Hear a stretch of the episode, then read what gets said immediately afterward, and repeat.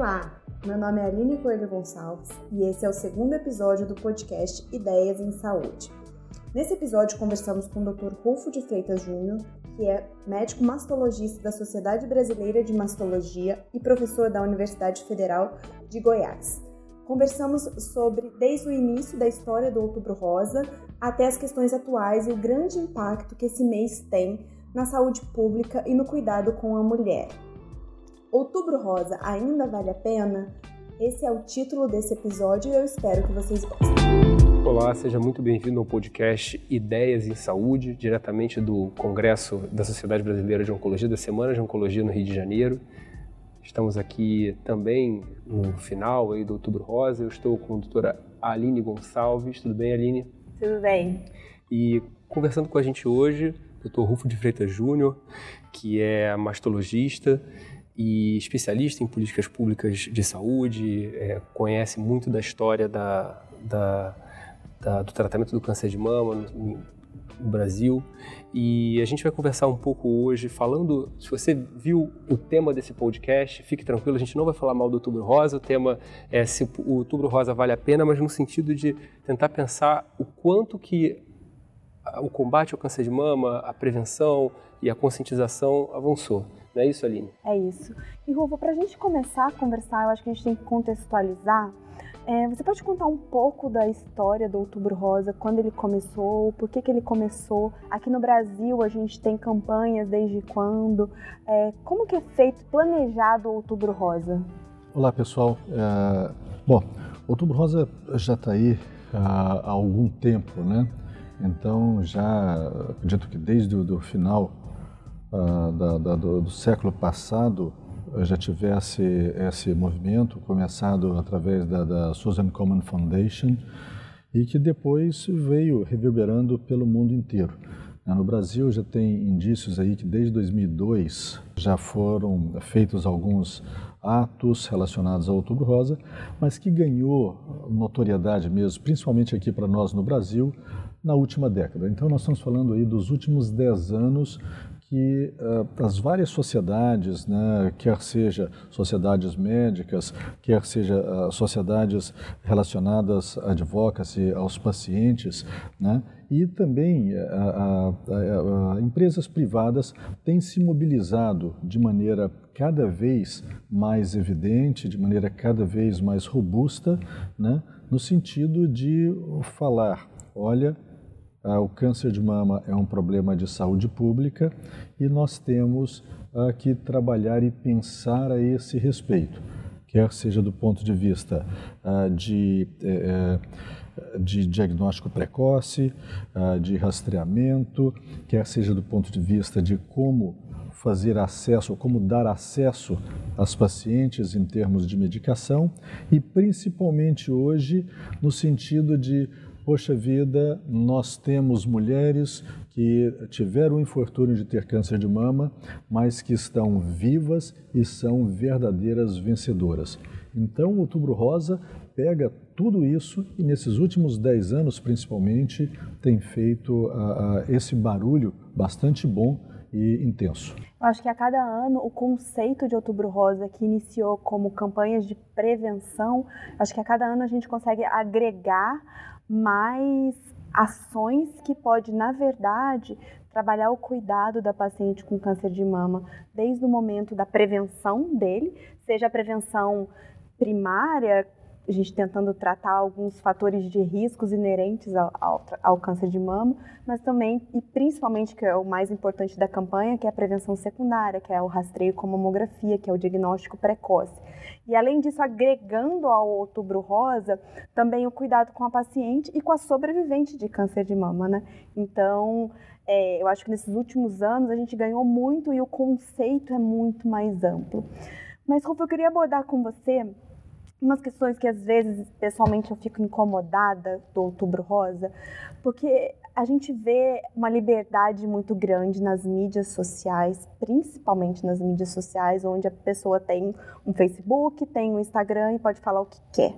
Todas essas campanhas voltadas ao Outubro Rosa, que usam o nome de Outubro Rosa, né, que usam a causa Outubro Rosa, é, todas elas realmente se voltam a ajudar a mulher, a paciente com câncer de mama? Existe algum controle sobre isso, alguma fiscalização em relação a essas campanhas? Você que é tão atuante no Brasil, na sociedade, tanto brasileira de mastologia quanto na SBOC, enfim, você que é uma pessoa que não tem anticorpos no Brasil, todo mundo, onde a gente passa, conhece o Rufo, enfim, então o Rufo tem uma penetrância e conhece muito sobre as nossas mulheres. Você acha que a gente tem esse controle? Aline, eh, nós vamos dividir então em duas partes. A primeira é o impacto né, dessa questão da, do Outubro Rosa. Cada vez mais, com a, orienta, com a, a horizontalização da informação, então, uh, esse controle ele é muito uh, mais difícil. Em outras palavras, hoje qualquer pessoa uh, pode pegar. E é bacana que isso aconteça, né? você ter uma facilidade de divulgar o seu pensamento. Mas o seu ponto é o seguinte: a divulgação desse pensamento do ponto de vista individual, ah, ele é de fato bom para quem está ouvindo? Além disso, é, é em prol da pessoa que está divulgando ou em prol da população? É exatamente esse, esse, esse é, o, é o aspecto. Hoje, como tudo, como tudo, né, onde se vê uma possibilidade né, de, de ação, pessoas boas trabalham em prol e muitas pessoas que não têm nada a ver uh, se aproveitam dessa situação. Então, seu, seu questionamento é extremamente válido. Uh, é certo que uma série de pessoas se aproveitam uh, dessa história em benefício próprio, né, para o desenvolvimento de, de alguma coisa. Né? se porventura eu acho bacana no, no, no seguinte sentido: se porventura aquilo vai trazer um benefício para a mulher, para quem está ouvindo, eu fico satisfeito. A grande questão é se aquilo que está sendo propagado e levado à comunidade toda, né, uh, se aquilo tem uma informação segura, confiável ou se não tem. Se não tiver, e tem várias coisas que não tem informação segura e confiável, né? e nós sabemos né, disso, uh, de pessoas que acabam dando uh, testemunhos ou, ou, trabalhando de forma a, a, falar do outubro rosa e do câncer de mama, mas que não têm uma experiência adequada para fazê-lo. E aí passam informação completamente errado, como por exemplo ah, passa informação sobre radiação inadequada, quantidade de radiação inadequada na realização de uma mamografia ou ah, em determinadas ah, ah situações de medicação, ah, enfim, ah, ou em determinadas situações que podem levar a pessoa a, a pensar, olha, eu vou ter um maior acesso à, mamografia ou a um produto e na verdade não ter aquilo de forma adequada disponível. Né? Então, esse é o lado, eventualmente, que pode ser pervertido dentro de uma ação que tem uma característica extremamente benéfica né, para a população. Você imagina que algum tempo atrás né, nós falávamos pouco sobre câncer de mama e a nossa possibilidade de entrar em qualquer situação que, que fosse, quer seja em mídia falada, escrita, televisionada ou eventualmente mesmo discutir a, a câncer de mama em mesas uh, de bar ou em casa era muito mais difícil. Hoje em dia, com a questão do Outubro Rosa, uh, se encontra uma possibilidade muito grande de falarmos, de trabalharmos com essa questão. E aí vem, essa é a, é a parte bastante positiva que eu acho, mas aí vem o seu segundo aspecto. E porventura, como é que isso está sendo é, controlado? Infelizmente, não tem controle.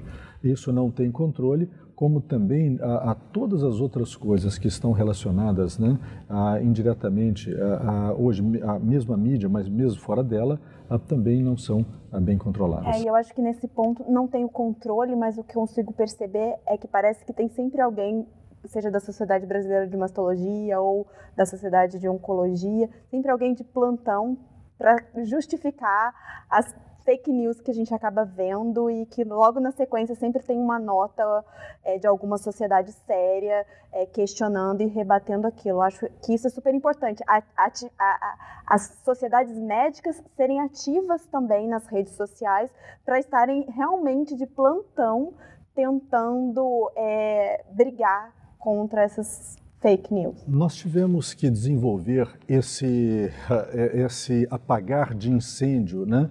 Então, com a facilidade da divulgação da ideia, ah, quer seja por, pelas redes sociais ou por qualquer outro método, ah, você tem em tempo real alguma coisa que pode se viralizar rapidamente e fazer um estrago em todo um conceito adequado por uma ideia errada que foi lançada.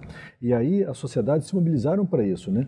A Sociedade Brasileira de Oncologia Clínica, a, Sociedade Brasileira de Mastologia, o Colégio Brasileiro de Radiologia, todo esse pessoal, a Febrasgo, enfim, todos temos mobilizados. E tem o que você falou, as pessoas, né, expertos de, de plantão, em que quando surge uma nota dessa, ah, que nós percebemos então que é errada e que vai fazer uma interferência grande negativa dentro da sociedade, então aí, ah, já as sociedades médicas se posicionam e através desse expert faz-se uma leitura daquilo, organiza-se é, é, o que está acontecendo e aí passamos uma nota oficial né, para a sociedade para que ela seja divulgada por qualquer meio que seja, incluindo as, as redes sociais. E isso é interessante, a Aline falou no tempos de fake news, né, porque isso, isso transcende o outubro, por assim dizer. Né? A gente teve recentemente nas mídias sociais, no WhatsApp, circulando vídeos falando é, que a mamografia faria mal à mama e não bem, e assim, uma pessoa relativamente conhecida fa falando isso, e muitos pacientes, pessoas conhecidas questionando isso, né? E, e, foi muito interessante ver como houve uma pronta resposta, isso deve ter mais ou menos uns seis meses, talvez, uma pronta resposta dessas sociedades, dessas institu instituições para poder questionar isso e responder. E, infelizmente, é, é mais fácil você enganar uma pessoa do que convencê-la que ela foi enganada. Né? Então, acaba que esse processo transcende, por assim dizer, a, a ideia e, de certa forma, essa organização que vem do Outubro Rosa acaba se estabelecendo ao longo do ano para combater isso aí. Né? Eu não tenho dúvida nenhuma que o Outubro Rosa é importante para conscientização, é educativo para a população, não só para os pacientes que já têm o diagnóstico, mas para quem não tem. É, mas eu fico pensando se realmente existe alguma ferramenta que consiga mensurar. Por exemplo, em novembro a gente tem uma taxa maior de realizações de mamografia, sendo reflexo do outubro rosa, ou nesses últimos 10 anos que temos campanhas intensas de outubro rosa, houve algum impacto na mortalidade do câncer de mama, a gente tem mais diagnóstico. Tem alguma maneira científica da gente mensurar esse impacto ou a mensuração é só realmente de conscientização e educação da população? Você tem esse dado? Existe isso? Alguém já pensou nisso, Rufo? Uau, seu, seu, seu, seu pensamento é, é, é fabuloso. É, é, a ideia é, é, é, sensacional e ela deve ser levada à, à, frente. Eu não conheço, de fato, um trabalho hoje que tenha mensurado dessa forma. Mas digo, vendo aqui, por exemplo, que nós ah, observamos ontem né, na, na, abertura do, ah, aqui do, do, Congresso Brasileiro de Oncologia Clínica, né, como estão robustos os dados brasileiros relacionados ao DataSUS, ao Sistema Único de Saúde. Se isso é verdade, Aline, então nós podemos de fato pensar ao longo do tempo, por exemplo, o número de mamografias por mês, é fácil nós extrairmos né, do Ciscan, do DataSUS. Então, a questão, e é até uma, uma, uma boa ideia, né? Eu, a gente tem o nosso grupo lá dentro da Rede Brasileira de Pesquisa em Câncer de Mama, tem trabalhado bastante nesse tipo de publicação e a ideia é boa que você gerou agora é para ver o quanto de mamografia pode ser trabalhada nos meses de outubro e novembro, né? Como o que seria a consequente do Outubro Rosa. Nós não temos esse dado, pelo menos que eu saiba ao certo, mas ah, pelo menos dentro do Sistema Único de Saúde é mais fácil adquiri-los. Para a saúde suplementar e, e, para pacientes privados, esses dados eles não são tão claros, então é mais eu difícil. Eu tenho um exemplo próprio, a minha, né, meus exames estavam atrasados, eu falei, não gente, eu preciso fazer, e eu fui lá e fiz no outubro. então eu fiquei pensando, será que outras pessoas também pensam dessa maneira? E em outubro e novembro a gente tem um aumento da... Eu acredito que sim, porque a gente tem campanhas, tem os caminhões itinerantes, enfim, mas isso tem impacto efetivamente? Porque se isso tivesse, a gente conseguir quantificar isso, talvez a gente possa é, colorir o ano inteiro de cor-de-rosa e não só o outubro. Sem dúvida. Eu acho que você tem razão. E, na verdade, é, seria o ideal é que nós tivéssemos o ano todo de rosa. Mas acaba que nós temos, além né, do o câncer de mama é só um aspecto de saúde pública, você imagina, em um mundo, um mar de outras questões incluindo aí a, a doenças é, é, sexualmente transmissíveis, a, o que está muito em moda agora, o aumento do, do tabagismo e aumento de câncer de pulmão, e por aí vai. Isso só, se a gente falar de câncer, né, tirando doenças cardiovasculares, a questão ah, de aumento de suicídio e tantas outras coisas que são problemas de saúde pública. Então, se é, é, é impossível, e eu tenho tentado lutar, né, e muita gente tem feito o meu sentido, de trabalhar nisso durante o ano todo, mas é complicado. É, você não consegue estabelecer um padrão durante o ano todo ah, para um tema só. Talvez o grande diferencial fosse um programa de governo que esse sim seria alguma coisa, ah, ah, sabe, com maior robustez, né? Por exemplo, por que, que nós temos aí, nós, nós vimos os dados agora de 2008 dentro do Sistema Único de Saúde para mamografia, de rastreamento mamográfico, né? 22% de mulheres brasileiras apenas fazem mamografia pelo Sistema Único de Saúde. Isso é dado de 2018. 2017, 24%. Você imagina, ah, nós temos uma quantidade enorme de mamógrafos que são subutilizados praticamente entre 60% e 80% do, das possibilidades de exames de mamógrafos são subutilizados ao longo do país. subutilizados por quê? Porque falta médico, falta técnico, ou o a população não, vai não chega até lá. Tem as causas dessa subutilização? Tem, principalmente burocracia. Há, em alguns locais falta técnicos, em outros locais, eventualmente, o radiologista para ler, mas o principal problema é a burocracia. Isso é que eu acredito que deva ser mudado no país. Se você observar, para a mulher fazer um exame de mama, ela precisa primeiro ir ao médico para pegar o, o, o, pedido, depois ir marcar, pegar o check-in e marcar a data que ela vai fazer o exame. Depois, no terceiro momento, ela vai fazer o exame. Num quarto momento, ela tem que voltar para pegar o exame. E no quinto momento, pegar esse resultado e mostrar para um médico. Então, são cinco passos.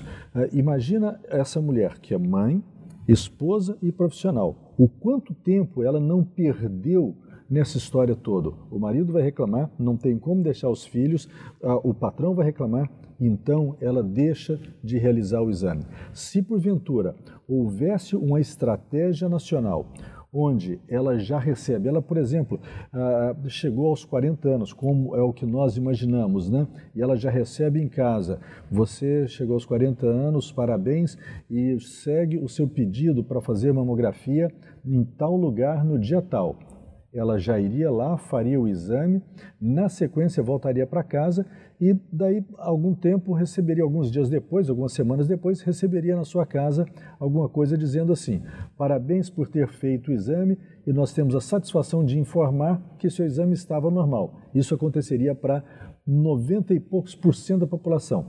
Um outro tanto uh, iria, olha, uh, Uh, parabéns pelo exame, mas temos que informar que será necessário complementação por mais algum outro exame. Então, ela já estaria né, não só fazendo tomografia, mas fazendo o que demanda a lei brasileira, já indo, pegando e, e tirando a maior dificuldade que nós temos hoje em dia, qual é?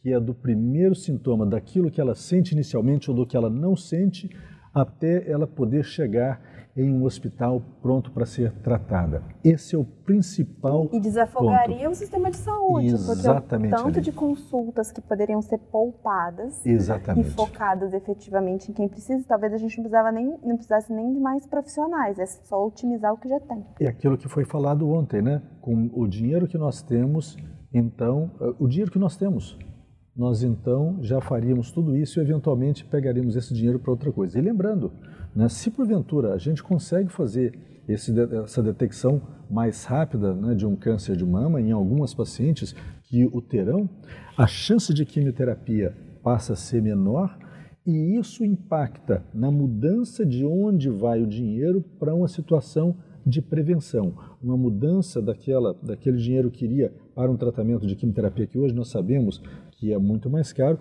para uma situação muito mais favorável de prevenção. Ontem essa apresentação na SBOC foi perfeita, porque mostrou com muita clareza isso e isso ali nós estamos perdendo nesse momento por falta de uma organização eh, eh, nacional. Então, Voltando ao Outubro Rosa, nós sabemos que é, tem um impacto mais positivo do que negativo. Ele sozinho não dá conta do recado, mas é uma boa maneira de, inclusive, nossos governantes pensarem a esse respeito. Poxa vida, existe muita gente que está trabalhando com câncer, em prol do câncer de mama. Tem muita reclamação a respeito disso e algumas leis, por exemplo, uma outra lei muito bacana que saiu esse ano, o lei da simetrização mamária. O que, que é isso? É quando a mulher vai ser operada pe- de um câncer de mama, por exemplo, na mama direita, ah, o cirurgião já opera também a mama esquerda, fazendo com que haja uma, a- a- uma adequação plástica das mamas, deixando uma mama muito semelhante à outra. Já é um ganho. Nós tínhamos a lei né, de, de reconstrução mamária e, felizmente, depois da lei, para você ver, aumentou muito e com outubro rosa isso aumentou mais ainda. Por exemplo, ah, hoje, dia 24, a Sociedade Brasileira de Cirurgia Plástica está fazendo uma super campanha de reconstrução mamária. Então é muito bacana para mulheres do Sistema Único de Saúde. Então tudo isso vem sendo acoplado ah, dentro da lei, buscando a, a, a lei, né, da lei da reconstrução mamária, lei da simetrização e muito em decorrência do que tem sido falado no Outubro Rosa. no Outubro Rosa. É, acaba que o Outubro Rosa, de certa forma, ele também serve para você fazer meio que uma resenha do que está sendo feito, né? Ah, então olha só, vamos pensar uma nova uma políticas que podem ser feitas, aquilo que já está funcionando, vamos ver os números, isso acaba se estendendo no ano. Então é, é uma forma também de pensar no que vai ser o futuro, que acaba sendo positivo também, né? E bacana, né? Porque é aquilo que a Aline falou no início. É, é, o que era, na verdade, começou por uma questão de prevenção, né? Hoje está muito além. Hoje nós falamos sobre prevenção de alimentação e, e, pessoal, exercício físico. Né? Se a gente quer reduzir aquelas 20% de chance, nós temos que controlar nossos genes através da epigenética fazendo exercício físico. Legal, isso ninguém contesta. Uma boa alimentação. Ninguém contesta, mas todo mundo devia fazer, né? Ah, esse é mais difícil, mas eu estou fazendo. Só, se alguém perguntar, não, o Rufo faz, o Rufo, o Rufo uh, de fato, ele faz a corrida dele. Daqui, daqui a pouco à tarde, depois daqui, eu já saio para colocar o tênis e, e, hoje na Orla a, a gente fazer na barra aqui uh, uns 5 quilômetros para poder aproveitar manter. A praia, aproveitar. né? Não tem. Mas então, nós partimos dessa, disso para uma situação muito maior. E hoje as próprias mulheres, elas têm prazer sabe, de, de, as sobreviventes hoje falam do Outubro Rosa mostrando a, a, a, beleza que é de ter tido câncer de mama, de ser sobrevivente de ter câncer de mama, de ter vencido o câncer de mama. Talvez essa Isso seja é a grande muito legal, né? É, eu, eu acho um que essa é a grande de paciente, mudança. assim que se reinventou, que fez do limão uma limonada, que dá um monte de exemplo bonito, que ajuda as outras. E eu acho que também isso é um, um presente do Outubro e Rosa, porque as pessoas se contaminam sim, com essa os energia. nossos políticos também estão sendo contaminados com esse vigor. Está muito legal. É, e o câncer, que era uma doença até então estigmatizada, né?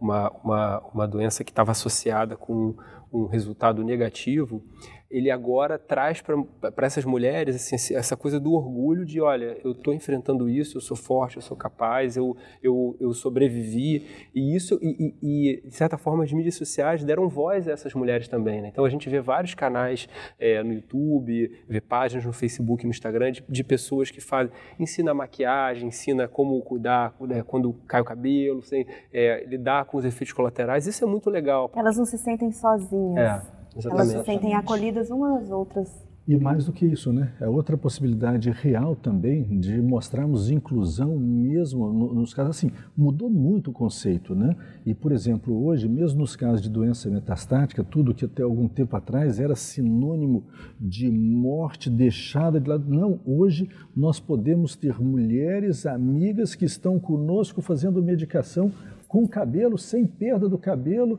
felizes e trabalhando outras mulheres com muito pouco sintoma, viajando, sabe? Com, qualidade com, com, com qualidade total de vida. Então é muito bacana isso. Então esse estigma, infelizmente nós sabemos, ainda tem mulheres que morrem de câncer de mama, ainda tem sequelas né, dos nossos tratamentos, tudo isso existe.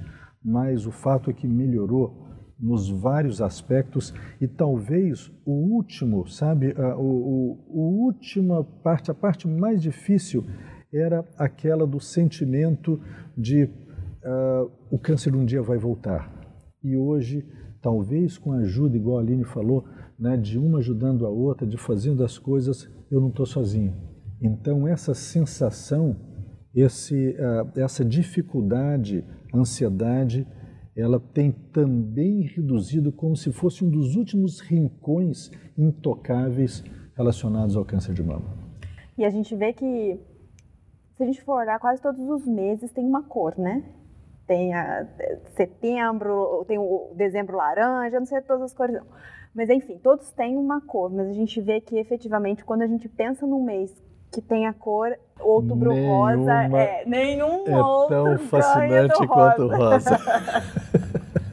e é um grande exemplo para as outras patologias, né? Enfim, para as outras sociedades, para incrementar a causa, cada um com a sua cor, né? E eu acho que realmente esse mês vale a pena, né, é, De certa forma já estendeu para outras doenças e para a saúde da mulher como um todo, é o caso do câncer de colo de útero, que agora é importante sempre lembrar, o Outubro Rosa fala também da, da questão da prevenção do, colo de, do câncer de colo de útero, que é uma doença sexualmente transmissível, totalmente é, capaz de ser, com através de conscientização e cuidado, de ser... Da vacina. Da vacina também, né? É um grande avanço. É, é uma, acaba sendo uma coisa boa e uma última coisa também que é interessante lembrar é a questão da pesquisa clínica, porque talvez é que a gente possa avançar um pouco mais e a Aline sabe muito bem disso porque trabalha com pesquisa o clínica. O Rufo também trabalha com pesquisa. É, a, em relação a, a, como que a gente pode é, conscientizar as mulheres no futuro a, a procurarem é, participar de estudos clínicos, aceitarem. O que, que você acha disso? Melhorou demais. Ah, nós tivemos uma, uma, situação muito ruim, duas situações diferentes no Brasil até bem pouco tempo atrás. A primeira é da paciente que imaginava, quando ah, entrando em uma pesquisa clínica, ah, se portando como um, um, um, animal de laboratório, um animal de experimento. Doutora, eu não sou cobaia não, né? Doutor, é, exatamente, Aline. É, doutora, eu não sou cobaia não. É exatamente essa situação. E a outra não era essa questão, mas era a questão ligada a, ao governo. A, nós tínhamos um prazo de regulação né, para iniciar entre a chegada do estudo até o início dele, um prazo de regulação muito longo. Então, isso tirava a possibilidade de nós trazermos bons estudos para o Brasil. Hoje, essa questão melhorou muito. Então, o Brasil hoje é extremamente competitivo ah, em estudos clínicos e, com isso, ah, os nossos prazos estão bons. Nós começamos a fazer estudos clínicos do, em mesmo tempo que Estados Unidos, Canadá, os países europeus. Então, melhorou muito. E aí, você tem razão, passamos a ter uma, uma, alguma coisa especial. Uh, hoje, a pessoa, né, não só a mulher, no caso do câncer de mama, mas uma, uma, uma pessoa uh, que entra no estudo clínico, né, tem uma vantagem enorme. Número um, que nós estamos bem embasados na ética. Ah, os estudos hoje eles são, eles são rigorosamente controlados né, por comitês de ética por todo o Brasil. Isso é o mais importante. Se porventura esses comitês ah, acreditam que, que possa ter qualquer coisa que não traga benefício ou que pode trazer algum tipo de malefício para o paciente, aquele estudo não será aprovado. E nós temos estudos que não são aprovados pelos nossos órgãos regulatórios. Então, isso é muito importante que seja dito. Mas, para além disso, uma vez que eles estão aprovados, aquela paciente terá o melhor do tratamento que existe, né, sendo testado com mais alguma coisa. Então, isso é tão, isso é tão importante que permite a ela. Hoje, o paciente de pesquisa clínica é um paciente que eu diria privilegiado. Privilegiado porque tem o melhor que teria, sabe? O, assim, o, o, como se fosse uma paciente privada que teria a melhor medicação, a melhor condição de exame, eh, de, de, de, de todos os exames e mais de medicação. No topo dessa história, ela ainda pode ser trabalhada com alguma medicação ou algum produto que possa ainda vir a melhorar né, mais aquela situação. E isso a gente tem visto nesse, nesse evento aqui, nesse congresso. Né? Medicações que acabam, por exemplo, vamos colocar simples, algum tempo atrás, a mulher que tinha câncer de mama metastático, ela chegava a viver, uh, nenhuma vivia cinco anos. Hoje nós temos uma grande quantidade de mulheres com doença metastática vivendo 5, 10 anos com qualidade de vida com cabelo, etc. E isso foi através da pesquisa clínica, tem sido através da pesquisa clínica é que nós estamos vendo essa diferença. A gente ouve, sabe de histórias de é, pacientes que receberam essas medicações que ainda estão para entrar no SUS, como os anti-HER2, a combinação do anti-HER2, agora a imunoterapia, e pacientes que estão até hoje no estudo porque tiveram resposta completa, doença metastática, doença agressiva. Então, isso certamente é um, é um avanço. a pesquisa clínica ainda tem uma outra vantagem, porque a gente vai ter as nossas, a nossa população representada naqueles estudos clínicos. Porque hoje em dia o que a gente faz na maioria dos tratamentos é usar estudos clínicos feitos em populações geneticamente diferentes da nossa, né? População oriental, europeia, americana, porque a gente não tem, não tinha tanta inclusão de brasileiros, brasileiros em estudos clínicos, então a gente vai ter a nossa população representada ali. Isso dá muita segurança para indicar determinado tratamento. Você tem razão. É, essa é uma mudança que tem acontecido e já é uma realidade. E assim, os centros de pesquisa no Brasil hoje ah, estão ah, desenvolvidos de uma tal forma de, de a, a quantidade e de qualidade, sabe? Ah, de qualidade de informações que têm sido passadas, que hoje nós estamos sendo uh, muito procurados. Então está muito bacana isso e, e parte, grande parte dos bons estudos já inclui uma parcela grande da população uh, brasileira, o que, como você falou, é extremamente importante para dizer, olha, as brasileiras foram incluídas e tiveram e benefício. Tiveram benefício para você, eu vou prescrever. Na hora de pedir para o governo, olha, tem que botar esse estudo aqui no SUS. É, a gente vai ter mais argumento. É, exatamente, exatamente. olha, se a gente ficar aqui conversando com o Rufo, a gente vai, ó, muitas horas, viu, Diogo? É papo para muito tempo. Mas eu acho que é isso. Então, certamente o Outubro Rosa vale a pena. E qual, se você tivesse que pensar, o que, que você gostaria, Rufo, que mudasse no Outubro Rosa? O que você pudesse Quais acrescentar, que você ideias que você poderia colocar, Rosa? enfim. Bom, o Outubro Rosa hoje uh, já não é de uma pessoa, de uma instituição. O Outubro Rosa é um ele patrimônio foi, é um nacional, patrimônio né? mundial. mundial, é um patrimônio mundial, é um patrimônio mundial e melhor, individual.